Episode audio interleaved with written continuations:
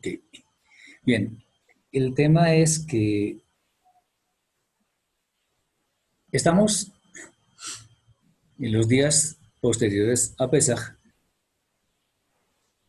y hay diferentes formas mediante las cuales la gente ve el tema de contar las semanas, el tema de, de ver cómo es lo de los panes sin levadura, etc. Como adelanté un poco, la fiesta de Pesaj es un solo día, el día 14 entre las dos tardes, cuando se inmola el cordero. Después dice la Torah que hay que guardar siete días, en los cuales no comemos nada leudado. Ahí dice leudado, no fermentado, sino leudado. Bien. Muchas personas, de acuerdo con lo que enseñan grandes exégetas, dicen que eh, Pesaj pues se debería contar como toda la semana. Y por eso en la inmensa mayoría, por no decir que casi que en todas, las congregaciones del mundo que tienen que ver con el tema de las raíces hebreas de la fe, ah, estudian lo relacionado con pesa. Cuando en realidad estamos es en la fiesta de los panes sin levadura sí podemos decir, ok, bueno, que se empieza a comer panes sin levadura en Pesach y después los siete días, pero es que los siete días son de panes sin levadura, días que estamos nosotros viviendo en este momento, o sea, del día 15 del mes al 21 del mes, inclusive. 15, 16, 17, 18, 19, 20 y 21, siete días, ¿sí? Entonces, yo realizando un poco eso, yo dije, yo, yo, yo, yo estaba pensando que en realidad nosotros deberíamos estar hablando de los panes sin levadura, pero bueno, no está mal hablar de pesa, que ya pasó. De hecho, ya pasó el día 17 del mes, que es cuando Yeshua resucita. Sí, sí saben por qué, ¿no? Porque estuvo tres días bajo la tierra y a los tres días se levantó. Bien. Ok. también se enseña en muchas partes que como el día de Pesach es un Shabbat, lo cual es cierto, entonces el conteo de las semanas hay que hacerlo al otro día. Y por lo tanto, en consecuencia, pues, el día de Shavuot siempre cae el 6 del tercer mes. Hay que tener en cuenta que la fiesta de Shavuot es la única que no tiene una fecha establecida por el Eterno. Simplemente dice, se cuenta a partir del día siguiente al Shabbat, y por eso hay muchas personas que dicen, o sea, al día siguiente de Pesa, pero si no dice, Shabbat, cuando no se dice nada diferente, no se le pone alguna caracterización al Shabbat, Shabbat significa el séptimo día de la semana. Como está escrito en Éxodo, en Shemot 20, 11, si no estoy mal, o por ahí. Hola, Marcelita. Y ahí dice que el séptimo día es Shabbat para el Eterno, hablando del día de Shabbat, semanal. Bien, entonces, esas son interpretaciones. Pero lo cierto es que en realidad lo que trata de decir la Torah es que el Shabbat que sigue a Pesach, al día siguiente de ese Shabbat, comenzamos la cuenta. Ese día de Shabbat es el que estamos comenzando en este momento y que termina mañana. Y cuando termine mañana el Shabbat, comenzamos la cuenta de las semanas. Contamos 49 días hasta que llegamos a la fiesta de Shavuot que corresponde a un primer día de la semana. Eh, depende del día, o perdón, depende de la cuenta, el día cambia de un año para otro. Entonces eso es bueno que lo tengamos en cuenta. Está claro hasta ahí, ¿verdad? Bien. En el documento de PESAC tengo un errorcito donde dice que el, versículo es 15-28, dice ahí, y en realidad es Juan Johanan 18-28. Hay muchas evidencias. imagínense que por ahí vi otra cosa interesante. Leí y, lo vi efectivamente lo comprobé. El matzá no se moja. El matzá se come y ya. ¿Sí se han dado cuenta de eso? En cambio, yo no sé si ustedes tengan esa costumbre, yo sí. El pan con levadura, con chocolatico, cafecito, eso, pues muchas veces lo mojamos. Yo lo hago muchas veces. Eso es una costumbre muy arraigada. Pero es el pan jalá, no la matzá. La matzá normalmente es muy delgadita y, y, no se moja, simplemente se come. Eso nos dice que también Yeshua, o sea, eso nos confirma mejor, que Yeshua no celebró pesa con sus discípulos, sino la cena de la cual hemos hablado y que espero que hayan leído en el documento que yo les dejé hace tiempo en el sitio sobre la conmemoración de la fiesta de Pesa. Bien, hay unos, este, los textos que yo envié en el chat nos hablan de Pesach, pero mayormente de los panes sin levadura. He explicado muchas veces, pero bueno, para quienes no habían estado o de pronto no recuerdan, lo vuelvo a comentar. La palabra matzot, que es el plural de matzah, se escribe con las letras mem, sade, bab y tab. Son cuatro letras. Curiosamente, la palabra mitzvot también se escribe con esas mismas letras. Obviamente la pronunciación de las vocales es diferente, pero las letras hebreas son las mismas. O sea, otra vez, mem, sade, bab y tab. Perdón. Eso no es coincidencia.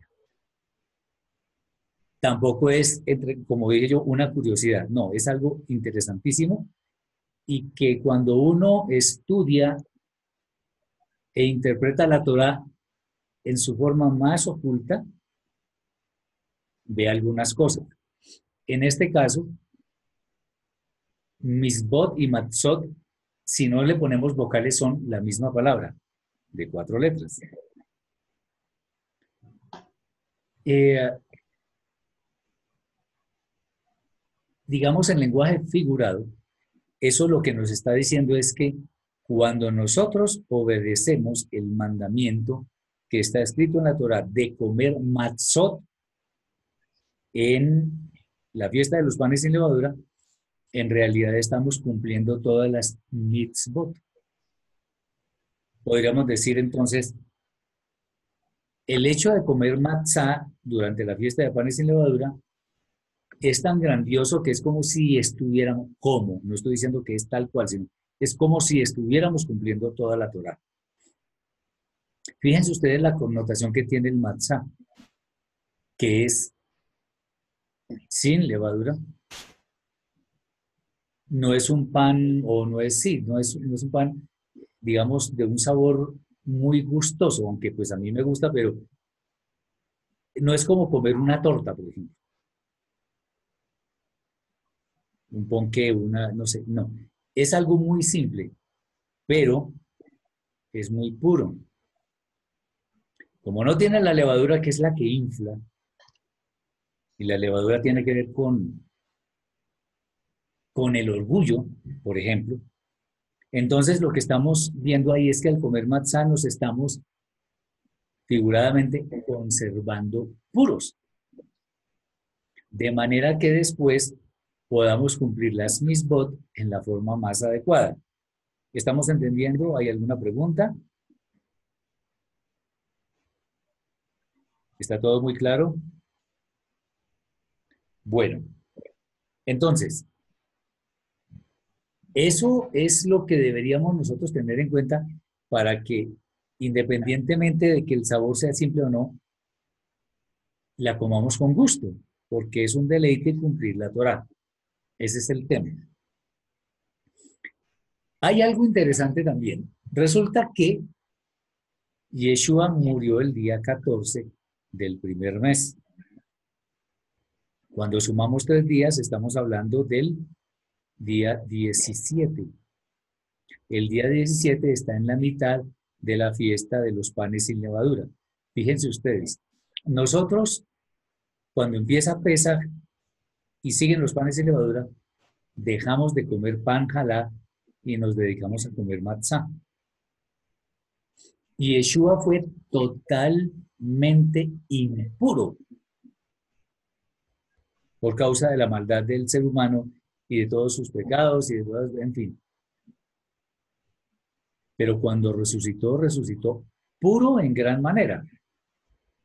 Recordemos la purificación que está por allá en Baikra de quien ha pasado por el mal de Sarat y está fundido en todo su cuerpo. Cuando está fundido de, de, de, de, Sarat en todo el cuerpo, el Cohen lo declara puro y empieza la purificación. Yeshua indudablemente fue purificado porque él resucitó puro, además con un cuerpo incorruptible. Y resucitó el día 17 porque la, palabra de la Torah se cumple. Ahora fíjense ustedes lo que yo expliqué en la Parashá Noah, que quiero traerlo a colación acá. Fíjense ustedes, si tienen Biblia, miremos en Bereshit Génesis, capítulo 8, versículo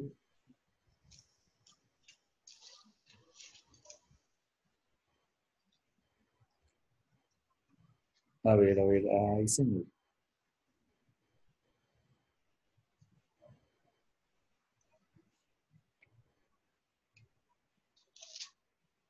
A ver.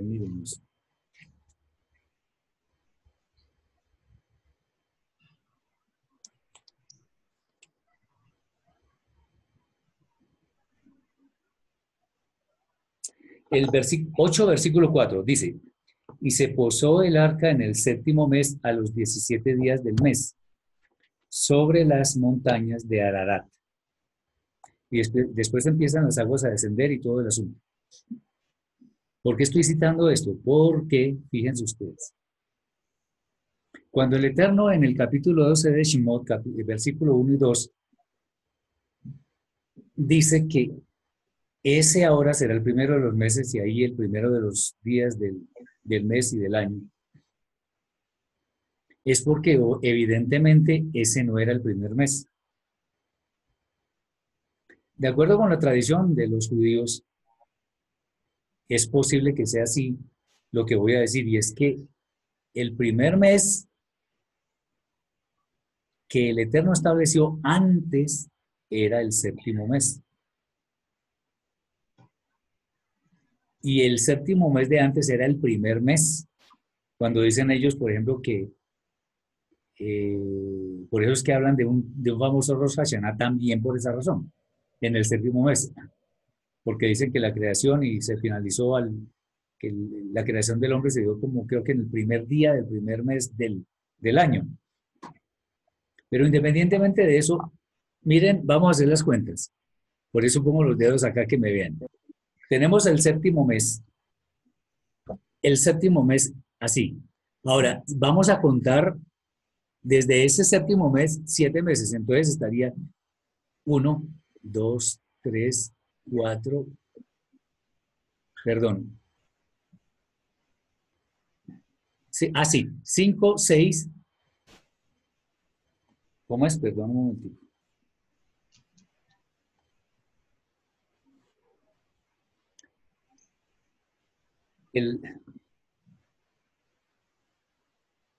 Mejor dicho, lo que quiero decir es que el, primer mes de ahora era lo que llamaban el, séptimo mes. Es que tengo una confusión acá. A ver un momento.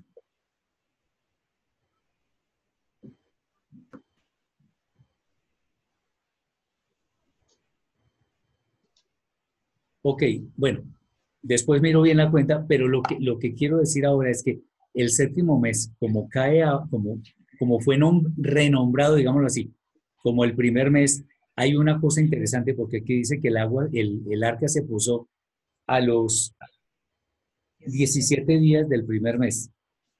Eso está acá. El séptimo mes a los 17 días del mes. ¿Eso qué significa? Que aparentemente el arca se puso el día de la resurrección de Yeshua. En otras palabras, lo que quiero decir es, así como comenzó un nuevo orden en el después del arca, porque ya la humanidad cambió, las edades cambiaron, las condiciones cambiaron. Con la muerte y resurrección de Yeshua empieza un nuevo orden, porque ahora masivamente iba a suceder el tema de la venida de la Rúa Kodesh sobre los, sobre los creyentes.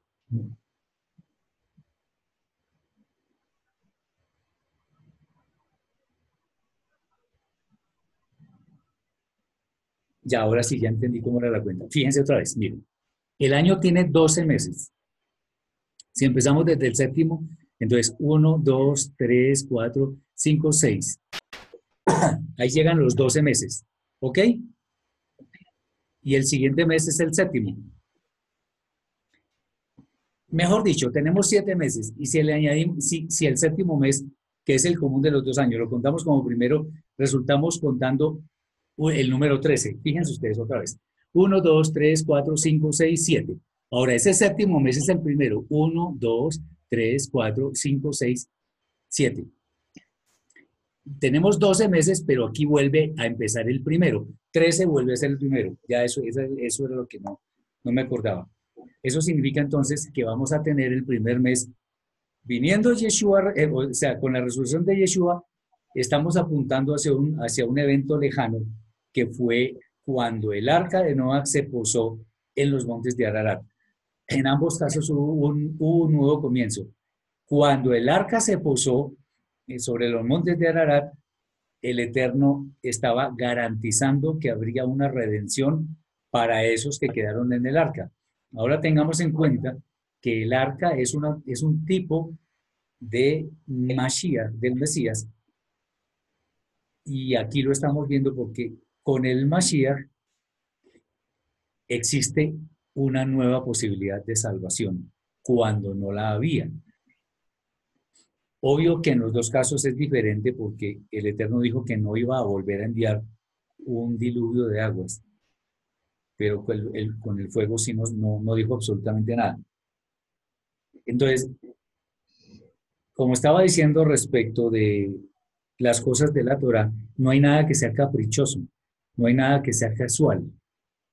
El Eterno nos está dando unos datos que se convierten incluso en símbolos para nosotros de tal manera que la realidad que se vivió anteriormente sirve hacia el futuro para que veamos las cosas realmente. Acordémonos, por ejemplo, de los elementos del Mishkan, del tabernáculo. Acordémonos del mismo arco iris. En la misma Parashá yo hice un, ejemplo que tiene que ver con la letra Mem hebrea. Y es que la letra Mem hebrea tiene una característica y es que se escribe de una forma cuando está al principio o antes del final y otra forma al final. Cuando está al principio tiene un huequito, bueno, no, no, no sé si, no, aquí no tengo una mem grande. El caso es que tiene un hueco debajo, pequeñito. Recordemos que Yeshua insistió en aquello de la puerta estrecha. La puerta ancha es para todo, o sea, puede entrar cualquiera. O la puerta estrecha no. O sea, el que quiere esforzarse por ir a la vida eterna tiene que entrar por la puerta estrecha. Ahora bien, al final esa, eh, la, la letra mem es cerrada no hay espacio. O sea, si uno lo simboliza con una puerta, nadie puede entrar, pero nadie puede salir, como sucedió con el arca. Que una vez que el Eterno cerró la puerta, nadie podía entrar a ella y los que estaban adentro no podían salir. Así como va a suceder con el Mashiach al final del tiempo. Pero más que meternos en cuestiones de, de letras y de esto, lo que quiero decir es que los acontecimientos de la Torah Cuando sucede en el mismo día no es por casualidad. Fíjense que la consagración del, del Mishkan fue un primer día del primer mes. Por algo será. La resurrección del Mashiach fue tres días después de su muerte. Estamos viendo que el arca se posó en el día 17 del primer mes y así sucesivamente. Volviendo a lo que teníamos entonces, Yeshua, como el pan de vida que es perfecto, en este momento que resucitó, ya no tenía pecado, ni siquiera tenía necesidad de comer, no los, las paredes y los elementos eh, materiales no lo limitaban. Acuérdense cuando él llegó después de resucitar, donde sus discípulos sin que nadie le abriera la puerta. ¿Sí recuerdan eso, verdad? Entonces, era un cuerpo que trascendía todo. Eh, eso significa que así como Él resucitó, nosotros eh, con un cuerpo incorruptible, los creyentes vamos a tener un cuerpo similar que ya no tiene limitaciones como las tenemos ahora, ni de enfermedades, ni de tristezas, ni de necesidades de, físicas, porque va a ser un cuerpo perfecto. ¿Alguna pregunta, alguna duda hasta ahí?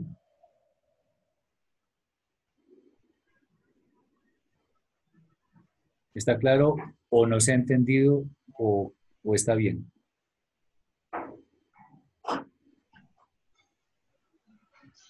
Perdón, More, yo entendí. El primer mes del que habló el Eterno al pueblo de Egipto, cuando ellos venían saliendo, corresponde al séptimo mes cuando se posó el, el arca. Sí, ¿Eso, es básicamente eso lo que queremos decir.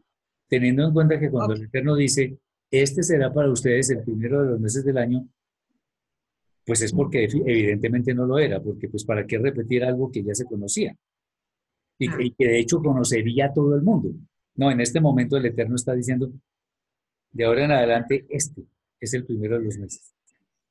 Ese es el mes que estamos consagrando en este momento, el mes que estamos viviendo, y particularmente en este momento estamos viviendo la fiesta de los panes sin levadura. Hag Amatzot. Ah, la, la Torah nos dice que el primer día es de santa convocación y no se debe realizar ninguna labor. Lo mismo el día séptimo. Durante esos días, esos siete días, no se come eh, hametz, levadura, sino solo matzot y alimentos que no contengan leudado.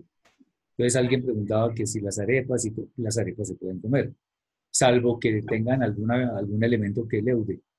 Por ejemplo, uno puede comer carne y todo eso, pero si es apanada, no, porque el pan es levadura. ¿Estamos, eh, ¿estamos claros? Sí, More. Bien. Eh, a ver, ¿qué otra cosa? Bien, solamente para recordar, para que lo tengamos en cuenta, para que ya no tengamos necesidad de estar haciendo tanto énfasis en esto. Entonces, hay unos, unos textos en los cuales se nos dice que, que Yeshua no había celebrado Pesach.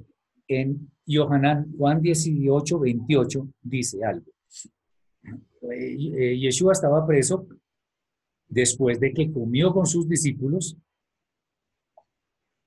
y dice así, desde el tribunal de Caifás llevaron a Yeshua al pretorio, era de madrugada, atención, y los que lo llevaron no entraron en el pretorio para no impurificarse y poder comer pesa. Interesante, ¿verdad?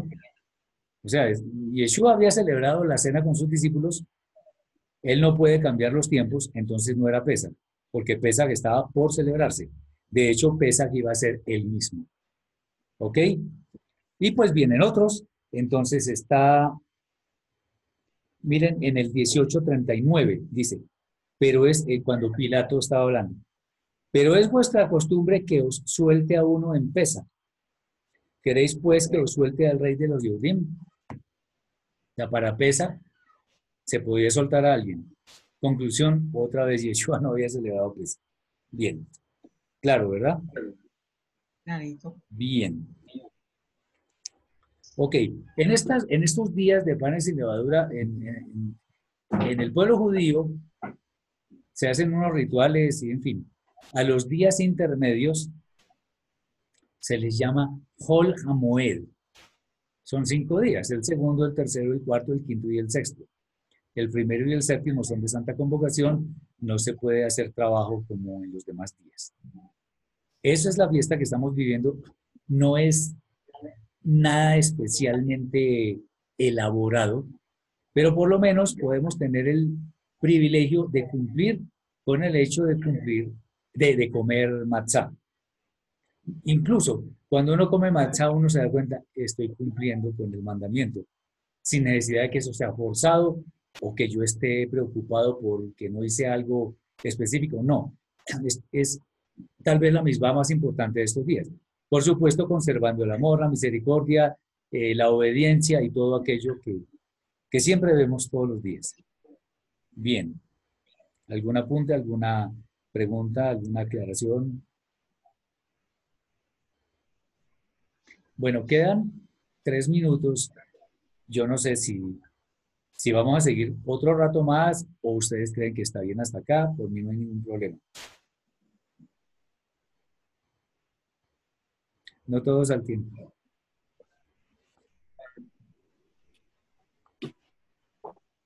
Sí, mi hermano. Pues si hay el tiempo, aprovecharlo, ¿no? Pues sí, sí. Bueno, yo, yo y me dicen que, no, que todo está bien, entonces supongo que está muy claro que ya no es necesario. Cuénteme, mi hermano. buenas tardes. Hola. ¿Cómo han estado? Qué pena con usted. No, tranquilo. no se preocupe. Em, con respecto a la cuenta del Homer, eh, no sé si ya habrían tocado el tema o no. Ya lo vamos a ver. Vamos en, el... digamos que ya, ya había tocado un poco. Ah, sí. A ver, ya, ya hemos tocado un poco el, tema, pero quiero que lo volvamos a revisar. Voy a salir de la reunión porque ya se va a acabar y volvemos a entrar con el mismo número. ¿Ok? Toda.